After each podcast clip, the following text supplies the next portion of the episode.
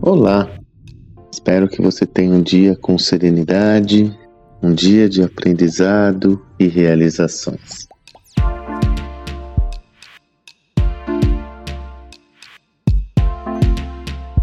Carlos Eduardo me mandou uma mensagem no meu Instagram fazendo a seguinte pergunta que é uma provocação.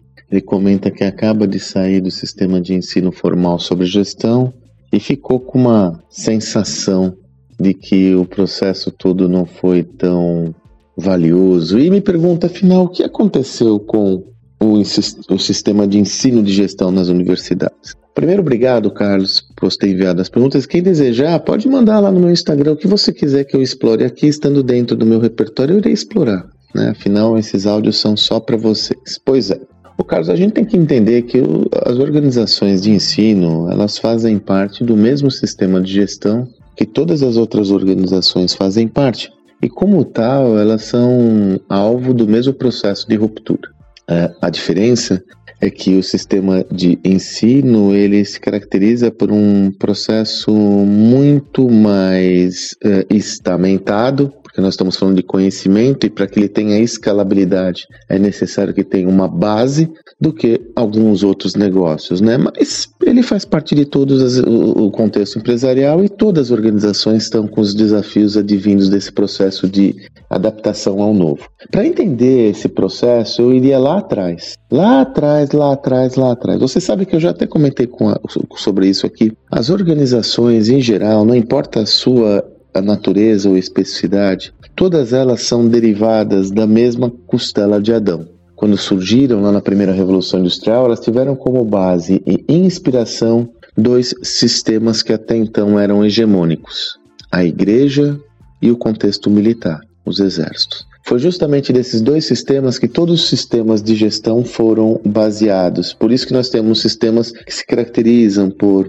uma dose importante de hierarquia, controle no fluxo de informações, é valorização da especialização.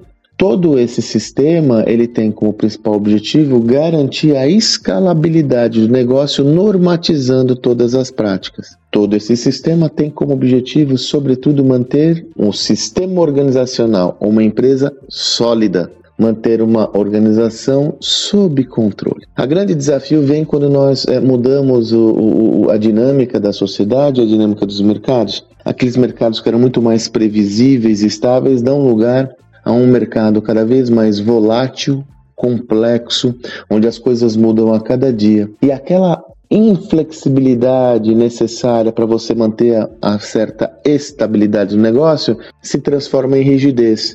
E essa rigidez como consequência, se transforma uma grande barreira para o aprendizado e para a inovação. Em linhas gerais, é isso também que acontece com o sistema educacional. Como eu disse, ele tem um agravante de que todos os sistemas de educação são desenvolvidos para serem mais estamentados, para que seja permitido uma maior escala do compartilhamento do conhecimento. Imagina se mudasse todo, to, todo ano um processo ou um tipo de conhecimento numa faculdade de medicina, por exemplo, né? Imagine se mudasse numa faculdade de direito, mesmo uma faculdade de gestão. Então, elas foram organizadas para levar durante mais tempo um certo, um certo modelo de, de, de um certo repertório de conhecimento. Mas é aí que vem o grande desafio que o mundo mudou. E sim, Sobretudo em se tratando de ensino de gestão, nós deveríamos estar cada vez mais preparados para compartilhar conhecimento num repertório que seja cada vez mais volátil, flexível, co-construído com o aluno.